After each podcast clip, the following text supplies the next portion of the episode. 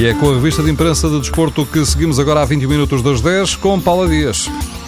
Até agora, nenhuma seleção rematou tanto como Portugal. No jogo com a Islândia, Portugal fez 27 remates, só Ronaldo chutou 10 vezes à baliza, mas não chegou. Ontem, só Nani marcou, fez o golo 600 da história do europeu. A bola e o recorde fazem o mesmo filme do jogo, considerando que Portugal foi campeão do desperdício.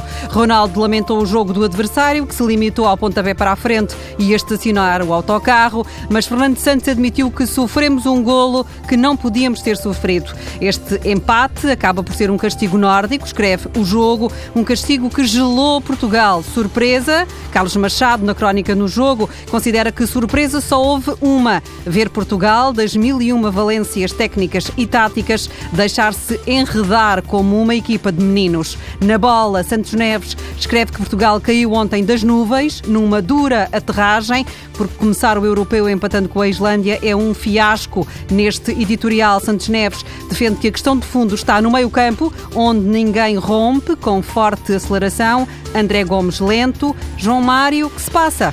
Para o diretor do Record, é evidente que o sonho não joga nada. Otávio Ribeiro considera que Portugal apareceu ontem em campo toldado pelo sonho e só assim se entende que Fernando Santos não tenha apostado em Quaresma para depois, em desespero, o lançar quando já ninguém se entendia em campo. O jornalista uh, espera que este banho gelado sirva de lição, se não uh, houver um caminho sólido para conquistar o euro, de nada serve sonhar conquistá-lo. E quanto aos jogadores, a bola diz que houve muito Nani e algum Quaresma e ainda uma exibição cinzenta de Cristiano Ronaldo. O jornal O Jogo também elogia Nani, esteve como peixe na água. O recorde dá a melhor nota a Rafael Guerreiro. Foi um gigante perante os matulões. O lateral esquerdo destacou-se também no apoio ao ataque e foi perigoso nas combinações com João Mário, André Gomes e depois com Quaresma.